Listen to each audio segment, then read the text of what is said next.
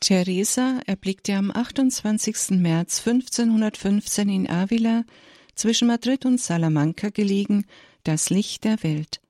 Beide Eltern waren adeliger Herkunft. Die Familie des Vaters war ursprünglich jüdisch gewesen. Erst Teresas Großvater war damals, wie viele andere spanische Juden auch, wegen massiver Repressalien von Seiten des spanischen Staates und der kirchlichen Inquisition zum Christentum übergetreten. Diese jüdischen Wurzeln wurden meist verschwiegen, und auch Theresa selbst erwähnt sie in ihrer Lebensbeschreibung nicht. Das wissbegierige, temperamentvolle und fröhliche Kind wurde fromm erzogen und wuchs mit zwei Schwestern und neun Brüdern auf. Schon als Kind sprühte sie vor religiöser Begeisterung, entwich als Siebenjährige mit ihrem älteren Bruder Rodrigo von zu Hause um im Maurenland den Märtyrertod zu suchen. Als Theresa 13 Jahre alt war, starb ihre Mutter. In ihrem Schmerz weihte sie sich der Gottesmutter. 1531 übergab der Vater die 16-Jährige zur weiteren Erziehung in das Kloster der Augustinerinnen in Avila. Anfänglich fühlte sich Theresa dort ausgesprochen unbehaglich, jedoch erwachte in ihr das Interesse für religiöse Dinge. Fortan schwankte sie, ob sie ihr eine günstige Heirat oder den Eintritt ins Kloster anstreben sollte. Sie entschied sich fürs Ordensleben. Am Allerseelentag 1535 trat die Zwanzigjährige gegen den Willen des Vaters in das Karmeliterkloster ihrer Heimatstadt ein. Zwei Jahre später legte sie die Profess ab. Das Leben hatte für Theresa schwere Prüfungen vorgesehen. Nicht lange nach den ewigen Gelübden erkrankte die junge Ordensfrau sehr schwer und fiel in ein vier Tage währendes Koma. Man hielt sie für tot, betete die Totengebete und hob bereits ein Grab aus. Sie erwachte jedoch aus dem Koma, war danach allerdings noch drei Jahre lang teilweise gelähmt und gehbehindert. Als es ihr ab 1542 gesundheitlich besser ging, geriet sie in eine religiöse Krise und erlebte eine Zeit der Zerrissenheit. Anspruch und Wirklichkeit ihres Lebens als Nonne schienen ihr allzu weit auseinanderzuklaffen.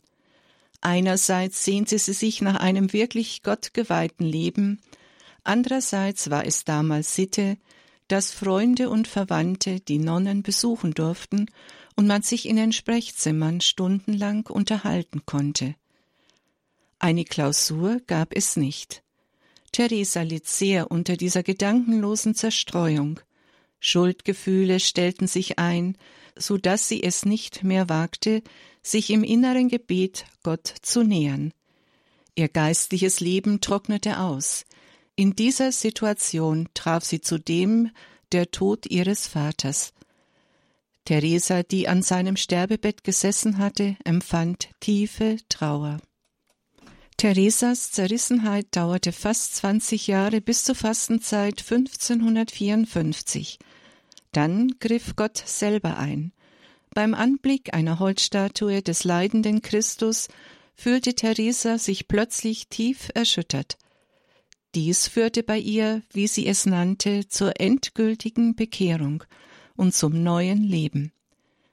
Die existenzielle Erfahrung, von Gott so sehr geliebt zu werden, bewirkte eine völlige Umkehr und Befreiung. Damit begann die zweite, vollständig andere Hälfte ihres Lebens. Theresa fand zurück zum inneren Gebet, und erste tiefe Gebetserfahrungen und mystische Visionen stellten sich ein. Sie erfuhr Gebetszustände, in denen ihr gewaltige Erlebnisse zuteil wurden – von Stufe zu Stufe durfte sie aufsteigen bis zum Vereinssein in Gott. Sie gelangte auf ihrem Weg zur Erhabenheit der mystischen Vereinigung mit Gott, jener letzten Verschmelzung, die bis zur Aufhebung ihrer eigenen Existenz ging. Es war, als habe sie das Paradies beschritten und sei bei ihrer Rückkehr ins Leben daraus verbannt worden. Nach ihrem Tod fand man ein Zettelchen, indem sie diesen Zustand in die Worte fasste Gott allein genügt. Bildhaft ist eine dieser Visionen dargestellt in der berühmten Marmorgruppe von Lorenzo Bernini am Altar der Kirche Santa Maria della Vittoria in Rom.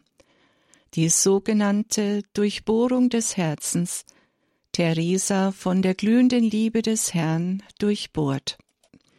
Das große Werk, das Theresa nach dem Willen Gottes auf Erden vollbrachte, war die Reform des Karmeliterordens. Sie erkannte den Verfall der Klosterzucht und widmete sich ganz der Erneuerung der alten, strengen Ordensregeln. Dazu gründete sie 1562 in Avila das Josefskloster der unbeschuhten Karmeliter im Gegensatz zu den Beschuten. In diesem lebte sie fünf Jahre lang mit wenigen Gefährten und nahm den Ordensnamen Theresa von Jesus an. Insgesamt gründete Theresa über 30 neue Frauen- und Männerklöster. Dabei wurde sie von dem Ordensreformer der Franziskaner Petro von Alcantara und dem jungen Karmeliter und Mystiker Johannes vom Kreuz unterstützt. Dies alles rief aber nicht nur Bewunderung für Theresa hervor, sondern bei ihren Gegnern auch Missgunst und Neid. Erst durch die Vermittlung des Papstes konnte dieser Konflikt beigelegt werden, unter vollständiger Trennung der strengen Regel der Unbeschuten von der milden Regel der beschuten Karmeliter sowie die Anerkennung der Eigenständigkeit beider Zweige. Trotz ihrer vielen Arbeit, der Reisetätigkeit mit den Klostergründungen und Visitationen sowie ihren gewaltigen inneren Erlebnissen fand Theresa noch Zeit zum Schreiben von zahlreichen Büchern und Briefen. Durch ihre Schriften und Aufzeichnungen erlangte sie als Mystikerin unvergänglichen Ruhm das große Buch von den Erbarmungen Gottes über ihre eigene Lebensgeschichte, der Weg der Vollkommenheit sowie ihr mystisches Hauptwerk, die Seelenburg, sind Klassiker der Weltliteratur. Die jahrelangen Kämpfe, die seelischen und körperlichen Leiden und ihr unermüdliches Wirken hatten Theresas Kräfte aufgezehrt. Auf der Rückreise von ihrer letzten Klostergründung in Burgos erkrankte sie in Alba e Tormes und starb im dortigen Kloster am 4. Oktober 1582 im Alter von 67 Jahren. Der Leichnam der Ordensfrau wurde ungeschützt in der Erde bestattet. Bei der Erhebung der Gebeine nach zwei Jahren waren sie noch völlig unverwest. Jetzt ruhen sie in einem kostbaren Schrein über dem Altar in der Klosterkirche von Alba e Tormes, die bis heute einer der meistbesuchten Wallfahrtsorte in Spanien ist. Bereits 1614 wurde Teresa selig gesprochen und am 12. März 1622 von Papst Gregor XV. heilig gesprochen. Fünf Jahre später wurde sie zur Patronin von Spanien ernannt und 1970 von Papst Paul VI. als erste Frau in der katholischen Kirche zur Kirchenlehrerin. Da Theresas Todestag bereits Gedenktag für den heiligen Franz von Assisi war, legte man bei ihrer Heiligsprechung den Gedenktag auf den folgenden Tag, also den 5. Oktober. In ihrem Todesjahr wurde aber der gregorianische Kalender eingeführt, was zu einer Datumsverschiebung um weitere zehn Tage auf den 15. Oktober führte. Somit wurde dieser Tag der Gedenktag der heiligen Teresa von Avila.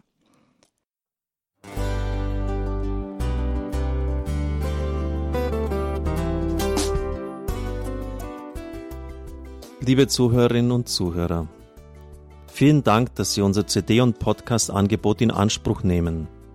Wir freuen uns, dass unsere Sendungen auf diese Weise verbreitet werden. Dieser Dienst ist für Sie kostenlos. Für uns ist er allerdings mit einem nicht unerheblichen finanziellen Aufwand verbunden. Deshalb sind wir für jede Spende dankbar. Alle Bankverbindungen unserer Spendenkontos können Sie über unsere Homepage horeb.org unter dem Menüpunkt Spenden einsehen. Dort besteht auch die Möglichkeit, online zu spenden. Natürlich nach den neuesten Sicherheitsstandards. Sie können diese Informationen auch bei unserem Hörerservice unter der Telefonnummer 08328 921 110 erfragen. Ich wiederhole die Rufnummer 08328 921 110. Vergelt's Gott für Ihre Unterstützung. Ihr Pfarrer Kocher.